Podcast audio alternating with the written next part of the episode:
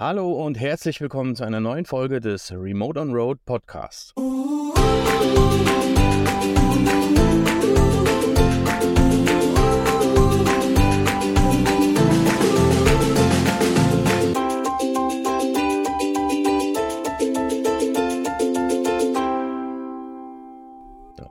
Jetzt meckert unser Hund natürlich.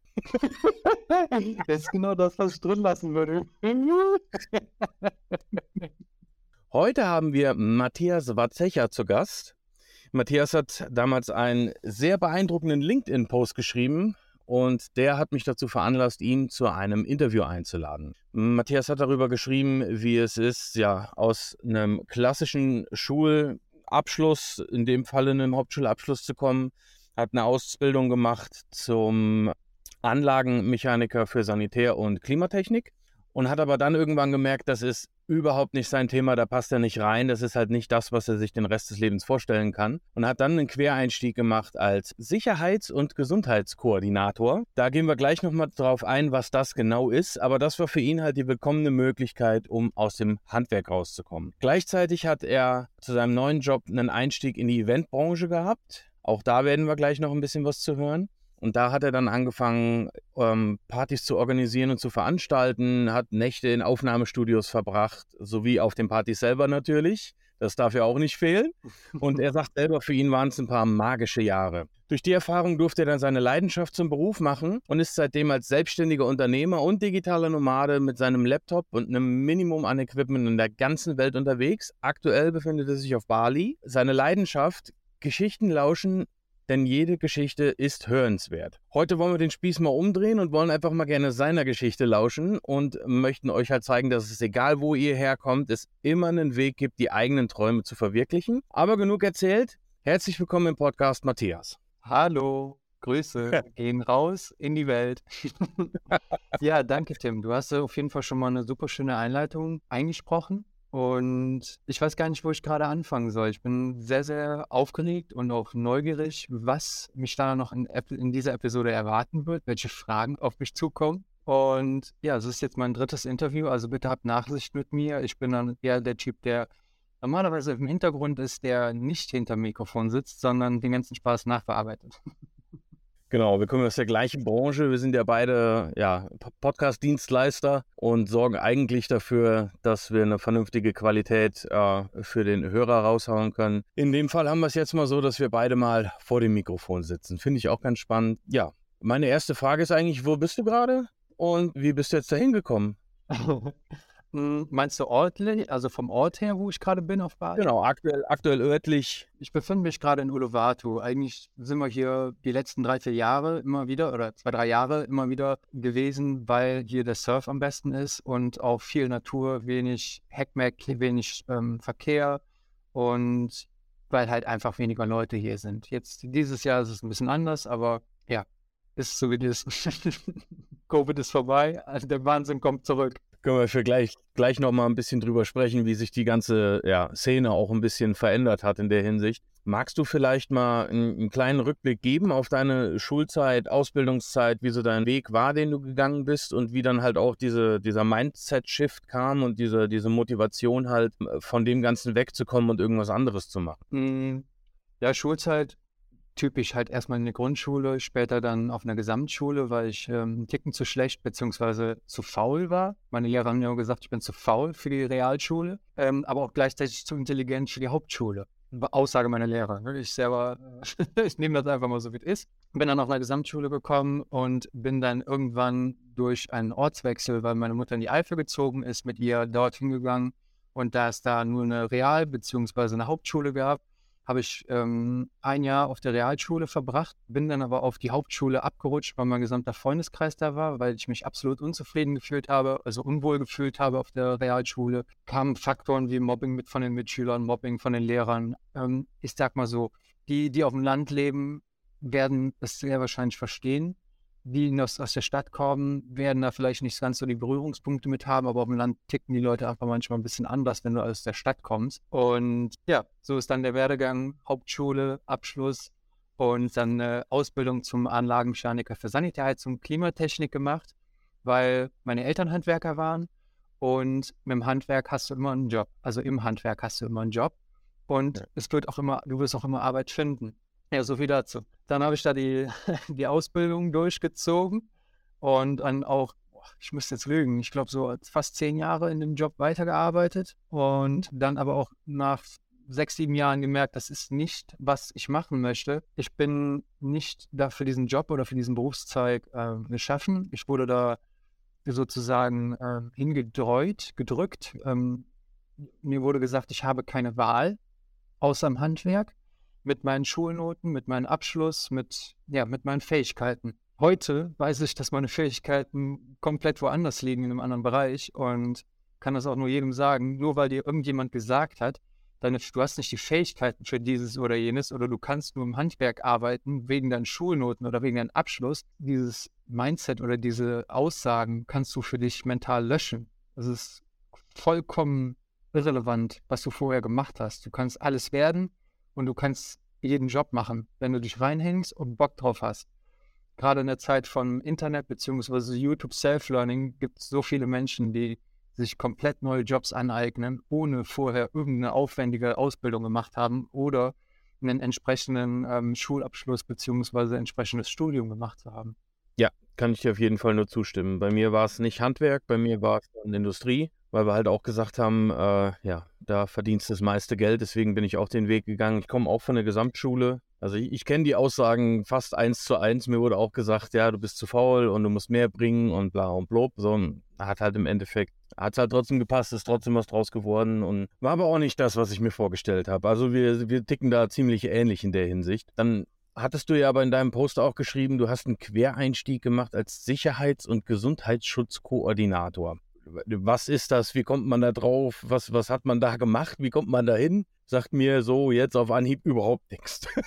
ist an sich auch ein relativ ähm, trockenes und langweiliges Thema. Ich bin da eigentlich nur durch einen Kumpel reingerutscht, der da selber reingerutscht ist durch einen anderen Freund. Also Empfehlung, Empfehlung, Empfehlung. Und ähm, da ist es, dadurch, dass es noch handwerksbezogen war, der Beruf, man macht nichts mehr aktiv im Handwerk, man, sondern man macht nur Fotos von den Baustellen, beziehungsweise im Endeffekt gibt es verschiedene Sparten und ich war für die Sparte ähm, Bausicherheit zuständig. Also ich habe jeden Tag Begehungen auf Baustellen gemacht, habe mir die Sicherheitsvorkehrungen angeguckt, ob die Sicherheitsstandards eingehalten werden, habe das dok ähm, protokolliert, dokumentiert mit Bildern und mit ähm, Texten, die ich dann wiederum an den entsprechenden Architekten oder an den Bauherrn oder an denjenigen, der dafür zuständig ist, dann geschickt habe. That's it. Das war der Job diese Leute müssen dann halt da sich darum kümmern, dass die Mitarbeiter vor Ort sich diese, diese Sachen dann umsetzen, die Bemängelungen. Mhm. Und das meiste ist halt einfach, wenn die dann statt mit Arbeitsschuhen mit ähm, Klasse S2 mit Crocs auf der Baustelle oder den Helm nicht tragen und sagen, ich Cappy reicht doch. Das sind so die Standarddinge. Oder wenn dann irgendwo ein Baugerüst ist und dann guckt da irgendwie ein Metalleisenstab von so fünf Zentimetern einfach senkrecht aus dem Boden ist halt so, der muss abgedeckt werden. Das sind also diese Standarddinger. That's it. Also hin und wieder hat schon mal so interessante Sachen wie Autobahnkreuz A3 Köln-Nord. Dann hast du dann da so eine Autobahnkreuzbegehung gemacht und hast dir dann da diese ganze Baustelle angeguckt, beziehungsweise die, ähm, auf die Mängel aufmerksam gemacht, was dann halt an sich auch nur der Job ist. Aber das Interessante war dann halt, da scheppern dann halt Autos mit 120 an dir vorbei und dazwischen ist halt nur so, so eine Leitplanke aus Plastik. Das war dann schon so, okay, Herausforderung. Aber ansonsten ist der Job, wie gesagt, Arbeitssicherheit ähm, relativ trocken, würde ich jetzt sagen. Aber es gibt auch Menschen, die haben da einfach Bock drauf. Die finden das Thema Sicherheit in jeglicher Form total geil und die gehen da drin auf. Ja, also bei uns in der Industrie kenne ich es dann so als Fachkraft für Arbeitssicherheit. Das das wurde mir damals verwehrt. das ist dann die nächsthöhere Stufe. Das, äh, ah, okay. Und dann immer noch so Sicherheitspläne, ähm, Brandschutzpläne und so weiter und so fort. Ja. Genau, ich hatte, hatte damals halt den Weg gemacht. Ich habe erst noch, ähm, weil ich schon seit jüngster Kindheit Mitglied in der Freiwilligen Feuerwehr war, habe ich dann diesen Step gemacht zum ähm, Brandschutzbeauftragten und wollte von da aus halt auch in Technik, in, in, in Richtung Arbeitssicherheit gehen. Das wurde mir dann verwehrt. Das war halt für mich mit so ein Grund, warum ich dann gesagt habe, ich muss raus aus der Industrie. Aber klingt auf jeden Fall auch sehr spannend. Und so ein äh, ja, Arbeitsplatz direkt auf der befahrenen Autobahn ist natürlich auch mal spannend und aufregend, wenn du jetzt gerade nicht mit den berühmten Sicherheitsflipflops rumläufst.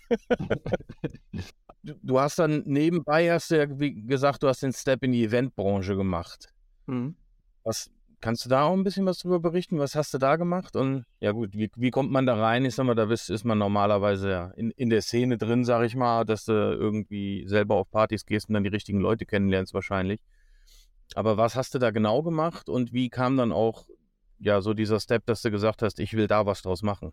Ja, das ist super interessant. Ähm, ja, wie du selber sagst, waren so zwei, drei Jahre irgendwie in einem Dreh in der Techno-Szene in Köln, die ja auch da relativ groß ist und da dann halt Leute auch kennengelernt und mit ähm, zwei, drei Leuten sehr intensiven, engen Kontakt gehabt, was dann auch wirklich dann so in eine Freundschaft übergegangen ist und nicht halt diese Partyfreunde, sondern wirklich echte Freunde. Und ja, das hat schon halt einfach so auch ergeben, dass die Jungs dann irgendwann angefangen haben ähm, mit Auflegen, beziehungsweise der eine hat schon vorher aufgelegt, den haben wir dann so kennengelernt. Und der andere hat dann in der Zeit ähm, sich ein ja, DJ-Pult und so alles zu besorgt und ist mittlerweile sogar vom Digitalen aufs komplett auf analog, also dass er nur noch live produziert und auch in Berlin liegt. Und ja, mit den beiden kam dann halt durch, um, also ich weiß gar nicht mehr genau, wie es zustande kam. Wir hatten einfach irgendwie so einen Abend zusammen, wo wir so gesagt haben, warum soll man nicht eigentlich mal eine eigene Party starten? Weil das, was es hier so auf dem Markt geht, ist halt so langweilig. Es ist zu langsam. Es ist so Tech House, Deep House. Es ist immer so, ich sag mal, bis zu 120 BPM in einem Dreh gewesen. Und wir wollten halt so ein bisschen mehr diesen Berlin-Techno und auch diesen Vibe aus Berlin, wo es ein bisschen härter, ein bisschen schneller, ein bisschen düsterer ist, wollten wir nach Köln bringen. Und ja, ein bisschen organisiert, ein bisschen äh, rumtelefoniert, geplant, gemacht, getan. Und dann haben wir das Helios in Ehrenfeld bekommen für das Jahr, das war 2019, vor Covid.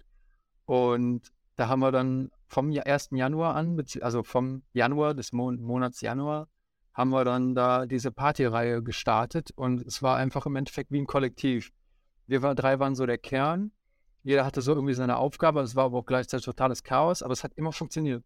Und es gab immer auch immer Unterstützer, die dabei waren, die dann irgendwie geholfen haben, aufzubauen, irgendwas zu besorgen, irgendwas zu bringen. Also teilweise ähm, ist dann da die Heizung ausgefallen. Das war halt einfach eine riesige Halle. Und dann hast du da keine Heizung. Und dann versucht man samstags abends um 21 Uhr noch irgendwie so gigantische Heizlüfter irgendwo herzubekommen. Ja, der, der, eine sagt dann halt maximal High, muss er muss in vier, fünf Stunden auflegen. Maximal High sagt dann einfach, ja, äh, gib mir fünf Minuten. Eine Viertelstunde später hatten wir dann so einen Heizlüfter da stehen. Keine Ahnung, wo der das Ding herbekommen hat, aber Connection war immer da. Also. das ist halt so eine, eine Story. Oder irgendwelche DJs, ähm, dass die dann so gesagt haben, hey, der DJ ist schon am Flughafen. Wie? Ja, der ist ja gerade schon gelandet. Der meinte, der ist eigentlich erst in zwei Stunden da, aber der ist jetzt schon da. Ja, wer, wer kann denn fahren? Ja, ich nicht, ich auch nicht. Ich, ich bin schon drauf. Ja, super. Also war dann immer so, ja, die Jungs haben halt echt sich alles Mögliche reingefahren. ich war da wirklich der Einzige, der immer nüchtern war oder nur getrunken hat. Und wenn ich dann mal, ähm, ja, manchmal musste ich dann halt die Leute am Flughafen abholen. Also es war halt so maximal lustig, aber auch maximal chaotisch und es war auch eine absolut schöne Zeit. Und ja, im Endeffekt, die Halle, beziehungsweise war, war nie ausverkauft, aber es war immer voll. Es war immer voll, die Leute haben es gefeiert. Die Anfangspartys waren ein bisschen wild, ein bisschen verrückt. Aber nach so zwei, drei Monaten hat sich das dann so eingependelt, dass dann so ein, so ein gewisse Menschen genau gewusst haben, also sind gezielt zu unserer Veranstaltung gekommen, weil sie genau wissen, was sie hier bekommen, was, was äh, für eine Musik läuft, was für, ähm, was für Leute da sind und alles. Und ja, an sich einfach war es eine geile, geile Zeit von Anfang bis zum Ende. Hm, bis zum Ende hin haben wir uns dann halt leider ein bisschen zerstritten. Einer hat weitergemacht und ähm, ja, mein Kumpel und ich, wir sind dann ausgestiegen, weil einfach Differenzen, Meinungsverschiedenheiten beziehungsweise verschiedene Ansichten, wo die Reise hingehen soll. Und dann haben wir uns da rausgezogen und das Ganze ging dann, glaube ich, auch noch bis Dezember. Und im Januar wollte er, der eine, der weitergemacht hat, noch in ähm, der Turbinenhalle Oberhausen oder irgendwie im Ruhrpott auf jeden Fall, Turbinenhalle. Wer wollte dann, dann so Weekender-Partys machen, die dann drei Tage gingen. Das ist, glaube ich, dann auch nie zustande gekommen. Das war dann doch ein bisschen zu groß. Klingt auf jeden Fall spannend. Also, die, ich kenne ein, zwei von den Locations, die du jetzt genannt hast und hört sich auf jeden Fall geil an. und ja. wie, wie, wie kommt man dann aus einer Eventbranche zum Thema digitales Nomadentum und ja auch dann später irgendwie speziell aufs Thema Podcasting? Ja, tatsächlich kam das, also die Eventbranche ist parallel gelaufen, so als ähm, Sidejob, Nebenjob zum ähm, Arbeitssicherheitsthema. Das waren so die fast die gleiche Zeit. Ähm, und zum digitalen Nomaden kam ich dann später, weil ich den Job wieder umgewechselt habe, wieder zurück ins Handwerk, weil ich einfach erstmal dann nicht wusste, okay, ich habe keine andere, andere Perspektive. Habe dann wieder im Handwerk gearbeitet, habe aber auch sehr schnell gemerkt, das ist nichts für mich. Dann kam natürlich dazu, dass ähm, Covid kam. Covid hat, glaube ich, richtig hart reingekickt bei vielen, vielen Unternehmen, die dann auch gesagt haben, okay, wir müssen das Stellen kürzen, wir müssen jetzt Leute rauskicken, wir müssen den Laden am Laufen halten, damit wir irgendwo unser Geld noch so auf bei vielen ist halt einfach der Umsatz bzw. die Arbeit eingebrochen. Und dann ist es nur das Übliche, wer als letztes kommt, beziehungsweise die neueste Person, die in den Laden kommt, geht auch meistens als erstes. War dann bei mir auch der Fall. Also Covid, keine Perspektive, kein Plan, was ich machen soll. Und meine Freundin, mit der ich da noch relativ frisch zusammen war, die ist schon seit sieben, acht, neun Jahren, ich glaube neun Jahren mittlerweile digitale Nomadin und reist durch die Welt. Und da kam halt diese Phase, dass sie gesagt hat, ich gehe jetzt wieder mal zu meinem jährlichen Bali-Urlaub, Besuch, Überwinterung auf Bali, dass sie im Oktober, November dann so für drei, vier Monate nach Bali geht. Das war dann so ihr Standardprozedere. Und ich stand vor der Wahl stand, gehe ich mit oder bleibe ich hier und gucke, dass ich mir irgendwie einen Job bekomme, Job, ja, irgendwie weiterkomme. Ja. Ähm, das war dann auch echt ein Knackpunkt für mich. Habe ich auch sehr viel drüber nachgedacht, weil keine Sicherheit, keine Perspektive, ein bisschen Geld auf dem Konto, ein paar Rücklagen. Und ich habe es gemacht. Ich bin dann einfach, äh, ich habe den Knopf gedrückt und habe mir ein Flugticket gebucht und bin mit ihr mitgeflogen. Und es fühlt sich heute noch unreal an, diesen Schritt gegangen zu sein. Also es ist so, ich habe keine Perspektive, ich habe keine Ahnung, wo es hingeht, ich äh, habe keine Sicherheit, was ja gerade für uns Deutsche und uns deutsch denkende Menschen so das A und O ist. Und all das einfach so komplett über Bord zu werfen, okay, mach einfach mal, guck mal, was passiert, wo die Reise hingeht. Und ja, heute sitze ich hier, bin wieder auf Bali, bin, was für mich selber auch noch immer so, ich kann es selber immer noch nicht so greifen. Manchmal wache ich morgens auf und denke mir, das ist immer noch ein Film, ein Traum. Und irgendwann wache ich auf und bin wieder in meinem normalen Leben. Ähm, aber ja, ich bin immer wieder hier. Ich bin Unternehmer. Ich habe eine eigene Webseite. Ich verdiene mein eigenes Geld. Und das Schönste, was für mich das Allergrößte ist, ich muss mir nie wieder einen Wecker stellen, um morgens früh zur Arbeit zu fahren. Und das ist so, das war mein, mein, mein, was mich angetrieben hat früher. Und das, auch heute noch bin ich da sehr, sehr, sehr dankbar für und kriege auch gerade wieder Gänsehaut, ähm, weil es einfach so extrem für mich ist. ja, fühle ja. fühl ich total. Das ist auch für uns mit einer der Gründe, warum wir diesen Step gemacht haben, weil uns hat keiner mehr zu sagen, wann stehst du auf, wann darfst du arbeiten, wann musst du arbeiten. Und äh, ich habe einfach nur meine Deadlines und kann nach dem gehen und kann nach dem meine Arbeit freigestalten, wie ich das möchte.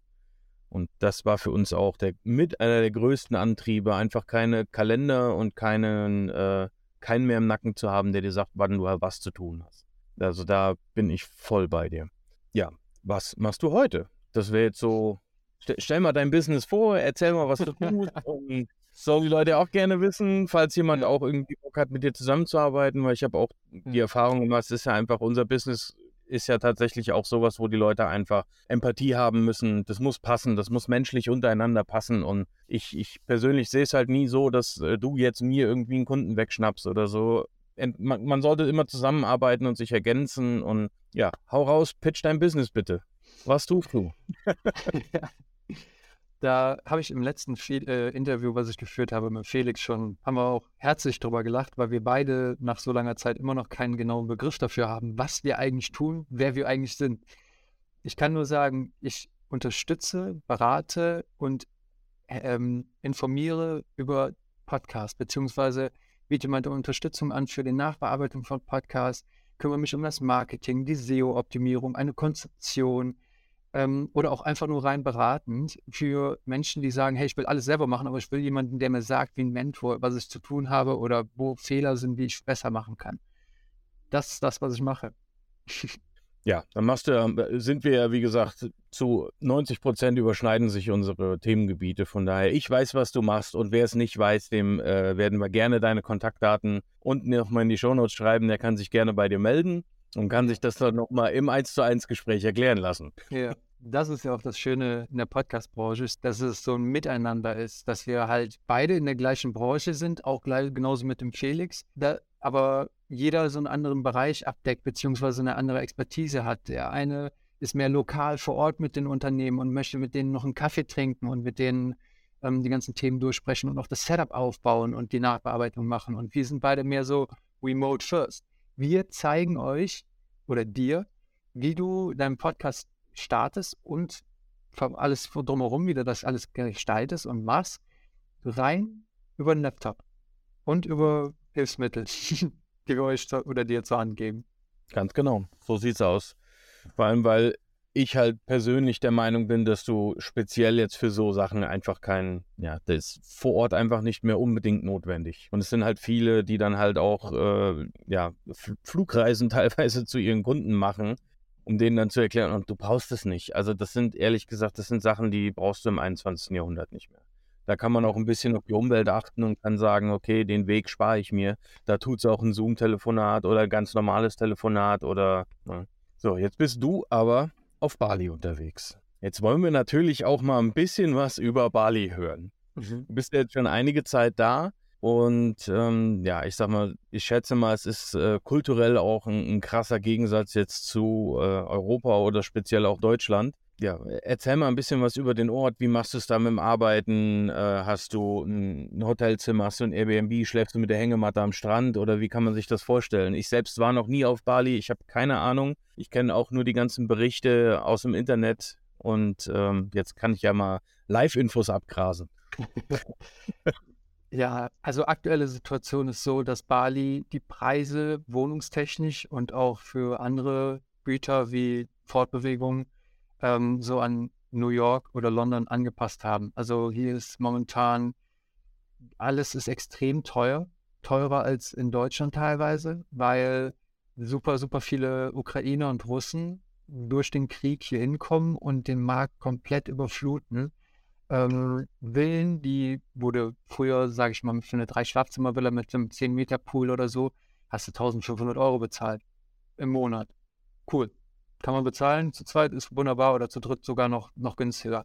Diese, genau diese Villa kostet momentan so an die 7.000, 8.000 Euro im Monat. Und für Bali-Verhältnisse ist das kompletter Bucher. Wann und ob sich das wieder beruhigt, kann ich nicht gerade sagen. Ähm, wir sind noch hier, haben hier so eine kleine Unterkunft, das ist so ein Einzimmerraum mit einem Badezimmer dabei und einer Shared-Küche, die ein bisschen was abseits, abseits steht. Und wir sind hier in so einem Komplex aus fünf, sechs diesen, von diesen Häusern. Das ist hier so relativ der normale Standard. Wenn du ein bisschen mehr bezahlst, hast du auch eine eigene Villa, ein Schlafzimmer, zwei, drei Schlafzimmer oder teilweise bis zu zehn, zwölf Schlafzimmer, bezahlt aber auch ein bisschen mehr dafür. Wie gesagt, also vor Covid oder während Covid waren die Preise noch relativ normal. Da hast du ja, 2000 Euro bezahlt, da hast du hier eine richtig geile Bude gehabt und hast hier auch gelebt wie ein König. Jetzt momentan ist es halt äh, sehr, sehr schwierig, sage ich mal. Man muss halt schon wirklich viel Geld mit, absurd viel Geld mitbringen und das, was du dafür bekommst, ist halt teilweise schon e-, echt hart runtergekommen. Also meine Empfehlung ist gerade nicht nach Bali zu kommen, äh, ganz besonders dieses Jahr. Nächstes Jahr vielleicht wieder, aber jetzt gerade ist es halt einfach wenn, wenn dir Geld egal ist und du es aus dem Fenster schmeißen willst, machst. Aber ansonsten gibt es so viele andere schöne Orte wie Thailand oder sonst wo auf der Welt, wo du auch hin kannst. Also ja, so viel dazu. An sich ist Bali auch wunderschön, kulturell, Hinduismus, die Leute, die lachen dich an mit einem Lächeln, wo du merkst, das ist echt, das ist ehrlich. Die sind freundlich, die sind extrem höflich. Das Essen ist extrem lecker, ob normal oder vegetarisch oder vegan. Ne? Egal welche hm, Vorlieben du da hast, es ist einfach nur super, super lecker und extrem günstig in den meisten Orten. Wenn du jetzt nicht, sage ich mal, europäisch essen gehst und ähm, selbst dann bezahlst du halt für eine Pasta oder so 8, 9 Euro maximal oder für eine Pizza. Ne? Und dann hast du halt wirklich einen maximalen Euro-Standard. Ähm, ja, und das ist auch an sich auch nur hier so im Süden, beziehungsweise an der Südwest-Ostküste.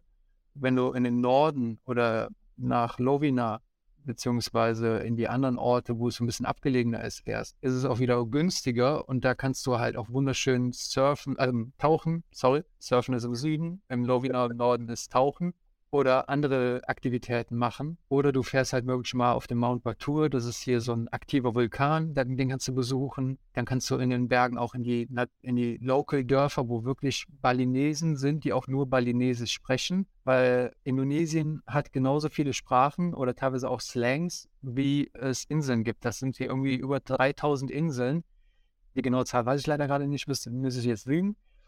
Aber jede Insel hat seine eigene Sprache und teilweise in den Inseln verstehen die sich unter anderem noch, mal, noch nicht mal mit untereinander, weil das eine Dorf hat einen anderen Slang als das andere Dorf. Das ist ganz lustig. ja.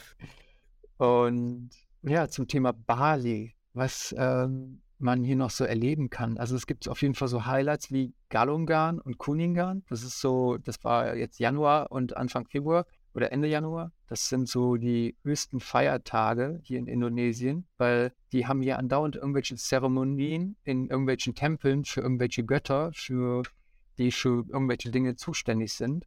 Und wenn man mal wirklich Bali richtig Highlights sehen möchte, was die Zeremonien angeht, was die Kleider angeht, was diese ganzen Bilder angeht, die man auf Instagram und so weiter sieht von den Straßen behangen und so weiter, dann im Januar ähm, zum Kuningan und Galongan hierhin zu kommen.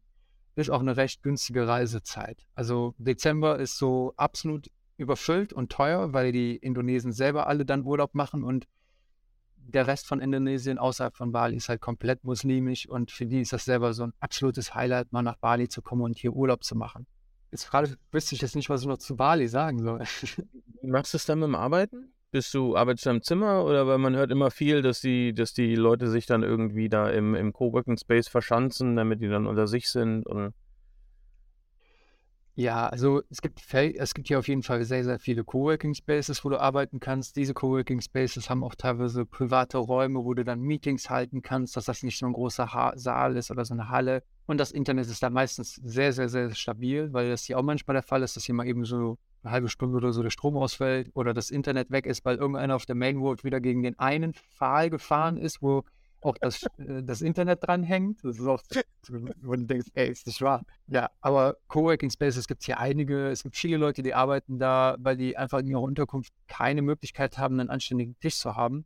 Haben wir hier bei uns auch. Wir haben hier so Tische, die sind wie für Kinder. Also wenn ich, ich kann da nicht dran sitzen, meine Beine kommen nicht unter den Tisch drunter, sondern ich knall dann vorne gegen die Schublade. Und deswegen haben wir uns hier ähm, einen elektrischen Tisch besorgt. Der kostet uns im Monat so 50 Euro und der fährt uns, ja, der fährt uns rauf, der fährt uns runter, da können wir im Stehen, im Sitzen arbeiten, genau die richtige Höhe. Das ist hier sowas äh, Luxus, würde ich jetzt glatt sagen. ja, aber es gibt auch viele Möglichkeiten, ja, woanders zu arbeiten. Ob zu Hause, ob die Leute irgendwo im Café sitzen. Also an sich sieht, sitzt überall irgendjemand mit dem Laptop. Nur nicht, was man immer denkt, am Strand. Das macht keiner. Das ist so, da setzen die Leute sich fünf Minuten hin für ein Foto, aber das macht kein Mensch. Die setzen sich nicht in die Bullenhitze, die setzen sich nicht an den Strand, ins Café oder so oder an die Main Road. Das ist einfach schwachsinnig hier oder allgemein. Das macht keiner, der wirklich äh, ernsthaft arbeiten möchte. Also können wir damit mal aufräumen mit diesem Mythos. Naja, dieses, äh, dieses Bild vom digitalen Nomaden am Strand, der äh, eigentlich ja nur rumhängen will und nichts arbeiten will, wie ihn auch gerne viele äh, Arbeitgeber dann im Kopf haben, das äh, ja, ja, kennt man. Das ist tatsächlich nicht so. Das kann ich auch bestätigen. Ähm, setzt, auch, auch, wenn wir hier mit dem Camper unterwegs sind und wollen uns irgendwie draußen vors Auto setzen, dann, dann siehst du nichts mit der Sonne, dann weißt du nicht, wie du den Laptop vernünftig. Das ist völlig, völliger Blödsinn. Also wenn, wenn ich jetzt nicht gerade irgendwie auf dem Tablet ein bisschen was surfen will, ist es Humbug. Das macht, wie du schon sagst, das macht keiner, der, äh, der ernsthaft und, und gewissenhaft arbeitet. Das ist Blödsinn. Ja. ja, gebe ich dir völlig recht. Aber was vielleicht auch mal ganz interessant wäre, du sitzt auf Bali. Arbeitest du ausschließlich für deutsche Kunden oder bist du da auch europäisch aufgestellt oder international sogar? bisher nur ähm, europäisch beziehungsweise im Dachraum. Also ich habe österreichische Kunden und deutsche Kunden. Ähm, Ziel ist auf jeden Fall auch der, für die, die es interessiert, Österreich und Schweiz Podcast mehr bekannt zu machen, weil da ist das echt noch irgendwie so ein Nischenthema. Es kommt langsam. In Deutschland ist der Boom total da, aber Österreich, Schweiz ist auf jeden Fall ein hoch, hoch interessanter Markt, beziehungsweise auch die Leute am Bock. Nur gibt es zu wenig Anbieter, die sich darum kümmern, beziehungsweise auch Leute, die da in, an dem Thema Podcast Interesse haben. Weil, ja, ich sag mal, Schweiz hast ja teilweise auch Schweizerdeutsch und da ist das dann mit ähm, Deutsch sprechen dann schwierig oder die haben da keinen Bock drauf. Die wollen lieber Schweizerdeutsch hören Ja, und Österreich gibt es das, denke ich mal, auch in bestimmten Regionen, dass dann halt ein bisschen der Slang rauskommt und die Leute da eher daran interessiert sind als einfach einen hochdeutschen Podcast. Ja. Ja, gut, klar. Kommt, kommt ja immer drauf an, was, was die Leute ja mit ihrem Podcast vermitteln wollen, was sie rüberbringen wollen. Ne? Wenn ich jetzt irgendwie ein, ja, ein Publikum aus dem Dachraum ansprechen will, dann bringt es mir halt nichts, wenn ich im Schwitzerdeutsch spreche. Möchte ich aber einen nationalen Podcast machen, dann klar, definitiv würde ich auch jederzeit. Ist genauso, wenn ich ein Kölner wäre dann und ich möchte gerne einen Podcast über Köln und für Köln machen, würde ich auch versuchen, dann natürlich mit diesem klassischen Kölner Dialekt zu sprechen. Ja.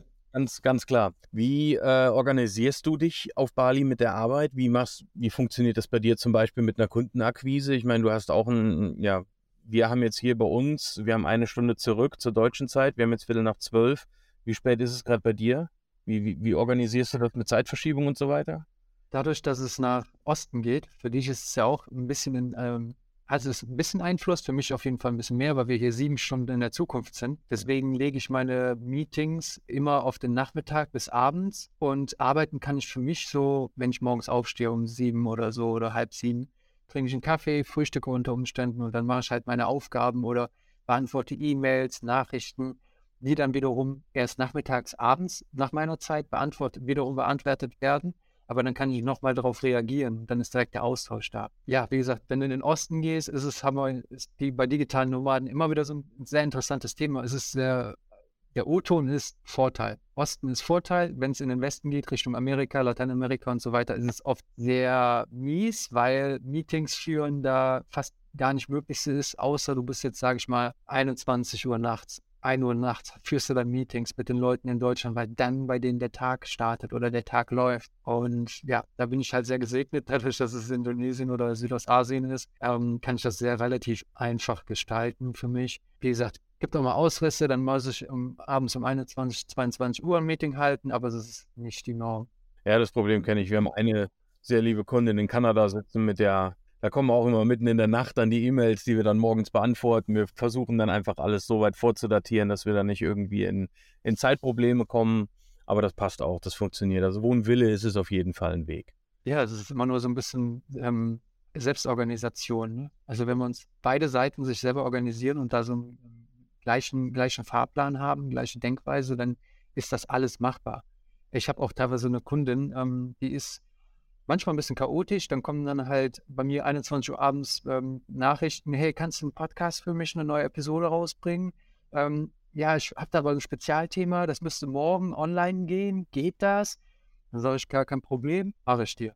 Dann gehe ich pennen, stehe morgens auf, mache ihr das fertig und dann, wenn bei ihr der, in Deutschland der Tag losgeht, ist die Episode soweit vorbereitet und dann muss sie mir nur noch sagen, wenn sie mir das noch nicht vorher gesagt hat, wann es denn online gehen soll. Naja, das kann auch Zeit, kann auch Vorteile haben mit der Zeitverschiebung, ja. definitiv. Wenn man es halt weiß, für sich zu nutzen. Ja. ja.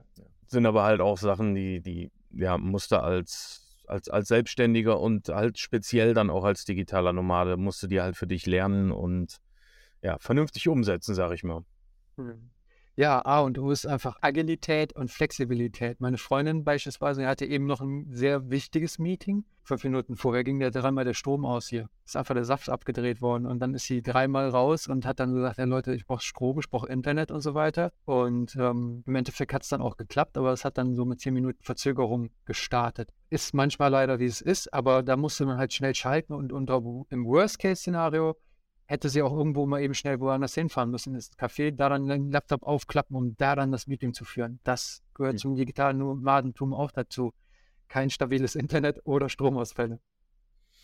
Ja, die Probleme kennen wir natürlich auch. Für Stromausfälle eher weniger, aber wir haben es halt auch so gemacht. Ich habe als Backup noch so eine, so eine äh, tragbare Powerstation, dass ich dann halt immer noch äh, ja, das ist halt, ne, wenn du mit einem Camper unterwegs bist, hast du noch ein bisschen andere Möglichkeiten. Äh, wenn du jetzt da so ein Teil mitschleppen müsstest, das wiegt so viel wie eine, wie eine Bierkiste, das, ähm, ja, wird schwierig. Dann steht, steht mit der Batterie am Flughafen, was ist das? genau, genau, deswegen, deswegen. Ja, mit den Stromausfällen ist auf jeden Fall spannend. Also, da würde ich, glaube ich, auch nervös. Aber habt ihr denn nicht auch irgendwie die Möglichkeit zu sagen, äh, ich lade jetzt irgendwie das Notebook nochmal über eine Powerbank auf oder sowas? Oder spielen da, spielt da die Technik nicht mit. Doch, doch, klar, das geht. Kriegen wir, haben wir auch eine, also dahingehend sind wir ausgerüstet. Es ist halt nur, wenn der Strom ausfällt, fällt auch das Internet aus.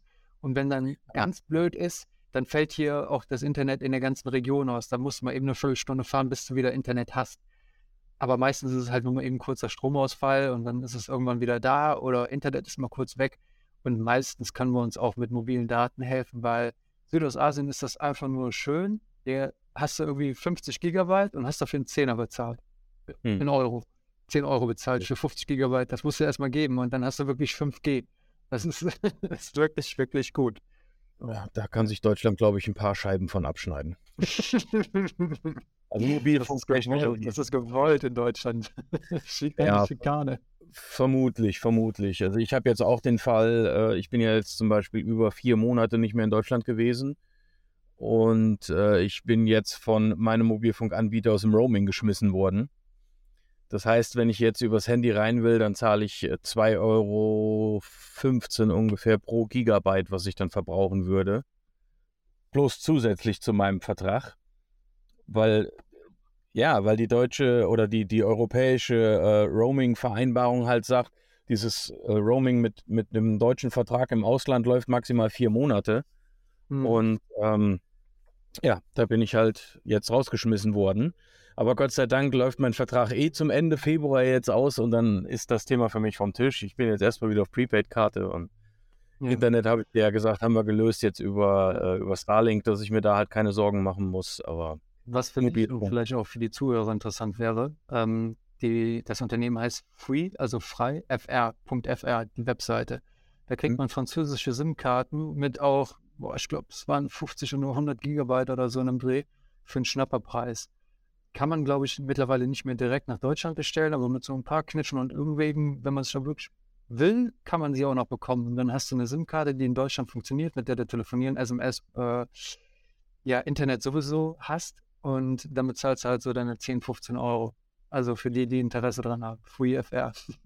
Okay, ist das, äh, ist das dann Vertrag gebunden oder? Wir haben beides, Verträge und auch Prepaid. Okay. Ja, wir haben also SIM-Kartenmäßig, wir haben uns damals auch in Skandinavien, in Finnland eine SIM-Karte gekauft, unlimitiertes Datenvolumen für den kompletten skandinavischen Raum oben, sprich Norwegen, Schweden, Finnland, Litauen und Estland.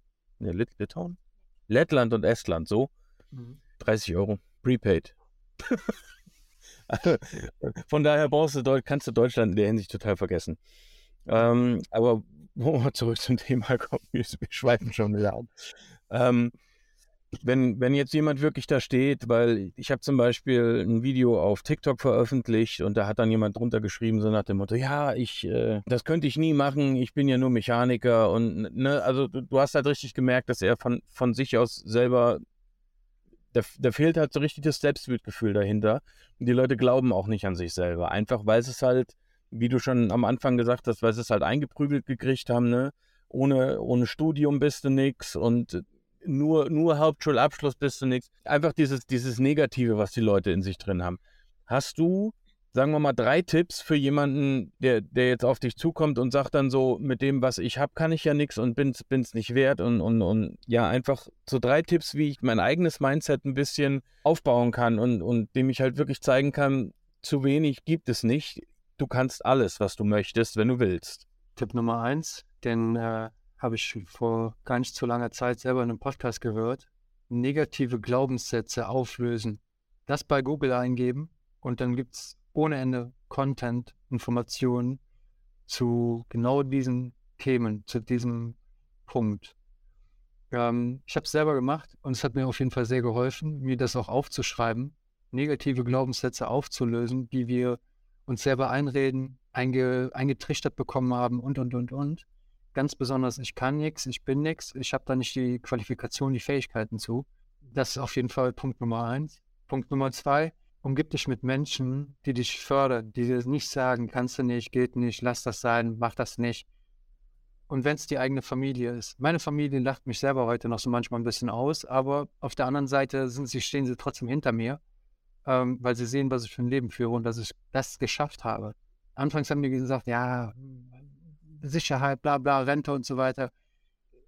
Umgib dich mit Menschen, die dich fördern, die dir, die dir sagen, ja, geil, coole Idee, mach das. Und ganz besonders, wenn es der engste Kreis ist, Partner, Partnerin, Und wenn du die nicht hast, dann such dir Menschen, die dich fördern, beziehungsweise ähm, dir ein anderes, andere Glaubenssätze geben. Ne? Also das ist essentiell, sich mit Menschen zu umgeben, die, die, die so ticken wie du. Ähm, beste Beispiel, wir haben jetzt auch eine, eine Freundin von meiner Freundin, eine Jugendfreundin von ihr, die ist jetzt gerade hier auf Bali, die hat ihren Job gekündigt, die hat keine Perspektive, die hat jetzt äh, ein Programm gestartet bei der Christine Holm für ähm, ähm, virtuelle Assistentin zu werden. So, so, von null auf, wie werde ich äh, virtuelle Assistentin mit allem drum und dran. Und die macht das jetzt, startet damit jetzt und ist jetzt hier zwei Wochen mit, der, um, mit meiner Partnerin zusammen diese Themen auch zu besprechen und da auch einen Einblick zu bekommen und auch das Mindset dafür zu bekommen, weil sie selber sagt, mein Umfeld, die bremsen mich die ziehen mich runter, die sagen, lass das sein, du schaffst das nicht, du kriegst das nicht hin. Die Frau ist jetzt hier. Die sagt, ich habe da auf die Scheiße keinen Bock. Ich will das, also gebe ich, umgebe ich mich mit Menschen, die das selber machen oder mich da auch fördern. Und der dritte Punkt ist, glaub an dich selbst. Also Selbstwert und Selbstbewusstsein hat nichts mit Ego zu tun, sondern ist einfach nur, wie stehst du zu dir selbst? Und da gibt es auch unglaublich viel was du im Internet oder auch über Podcasts lernen kannst. Und was für mich jetzt auch gerade ein extremes Thema ist, ähm, ich habe selber ein sehr großes Problem mit meinem Selbstwert, mit meiner ähm, Selbstsicherheit, sage ich mal, und weil ich auch so introvertierte Züge habe und, und, und Geschichte und mache deswegen auch mittlerweile eine Therapie. Und es ist nicht schlimm oder negativ, über eine Therapie zu machen und zu starten und auch wenn andere, wenn du die Stärke hast, mit deinem Umfeld darüber zu reden, eine Therapie zu starten, ist das schon mal wahnsinnig gut. Und auch wenn du da unter Umständen negative Rückmeldungen bekommst, mach es.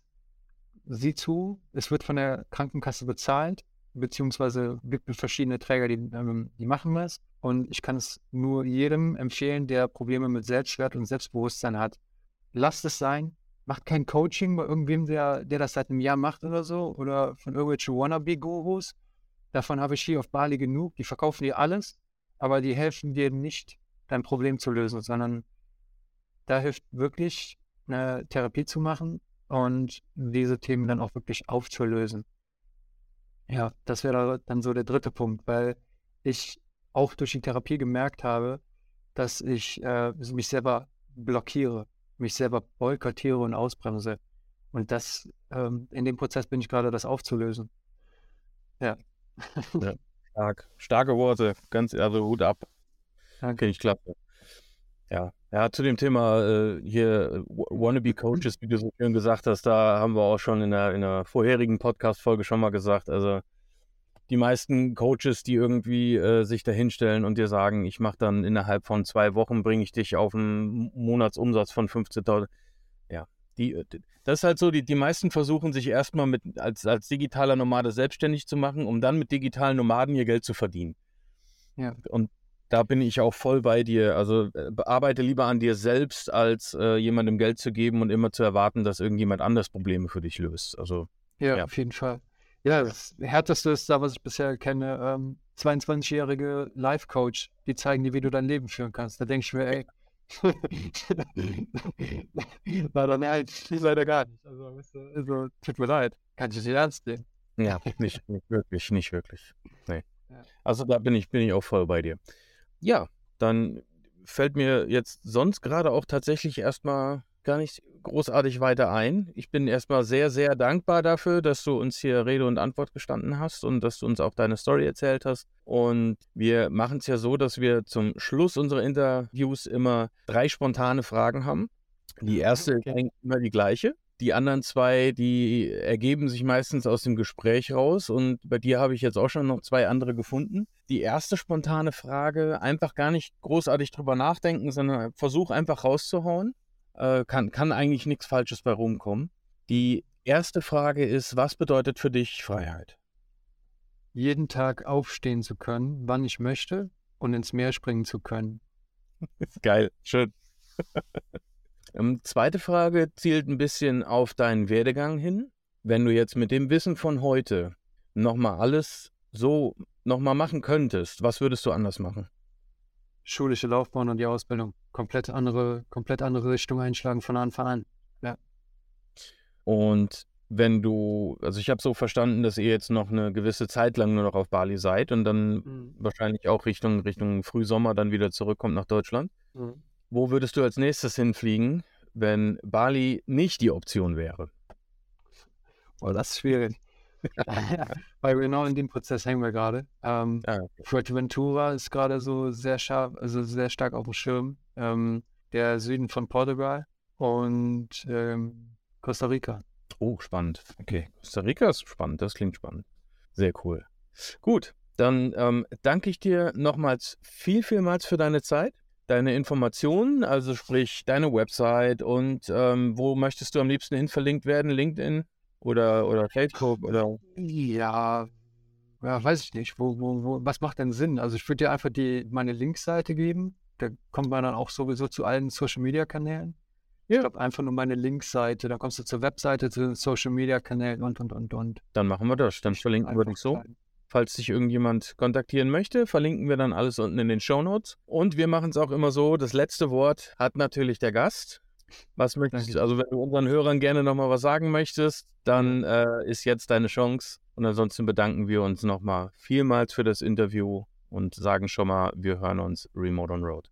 Ja, ich danke dir, Tim, für die, die Möglichkeit, zu Gast gewesen zu sein in deinem Podcast und auch für deine Zeit.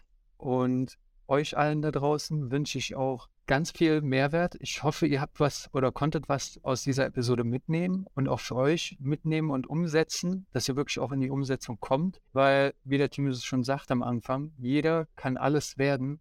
Ihr müsst nur wollen. Ihr müsst nur eure Angst überwinden und das Sicherheitsdenken aus dem Kopf löschen. Ihr werdet nicht 40 Jahre lang euren Job machen und dann in Rente gehen und dann happy sein. Ihr werdet happy sein, wenn ihr Dinge tut und Dinge erlebt, die keine Sicherheit haben, beziehungsweise wo ihr keine Sicherheit haben könnt.